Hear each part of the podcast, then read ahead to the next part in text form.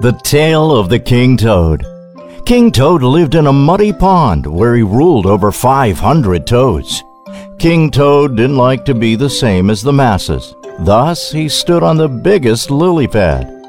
King Toad wore a crown made of mud that was passed down to him from his grandfather's grandfather. King Toad never went in the water, for if he did, his crown would melt away. King Toad loved to sing, Ribbit, ribbit, ribbit. When the king sang, none of the other toads were allowed to sing. King Toad also loved to dance.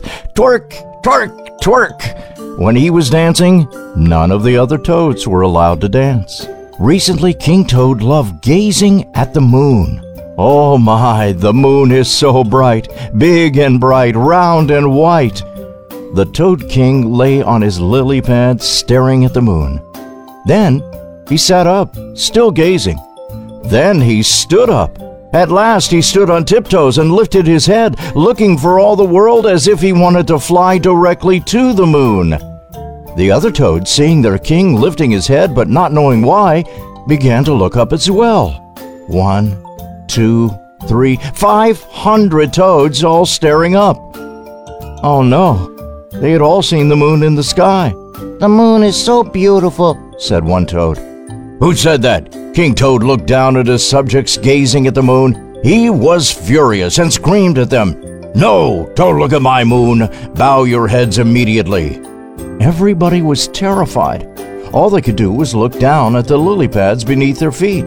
But what was there to look at?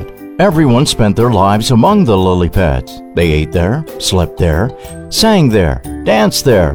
They had already seen enough of the lily pads.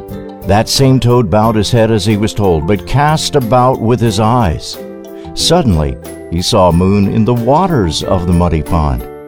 Just like the moon in the sky, big and bright, round and white, and this one shimmered. Hey, everybody, look here! There's a moon in the water, and it can dance, the little toad whispered. Five hundred pairs of toad eyes turned to stare at the water. What? King Toad had heard. Looking down, he also saw the moon on the water and snorted, Don't look! Don't look! That moon is mine too! But if they looked up, they could see the moon in the sky. And looking down, they could see the moon on the water. It infuriated the king. Harumph! Stop looking! And with a plop, King Toad jumped into the pond so he could fish out the moon for himself.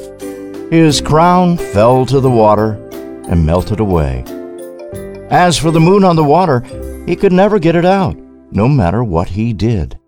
The best kids' stories all the time on Quack.fm.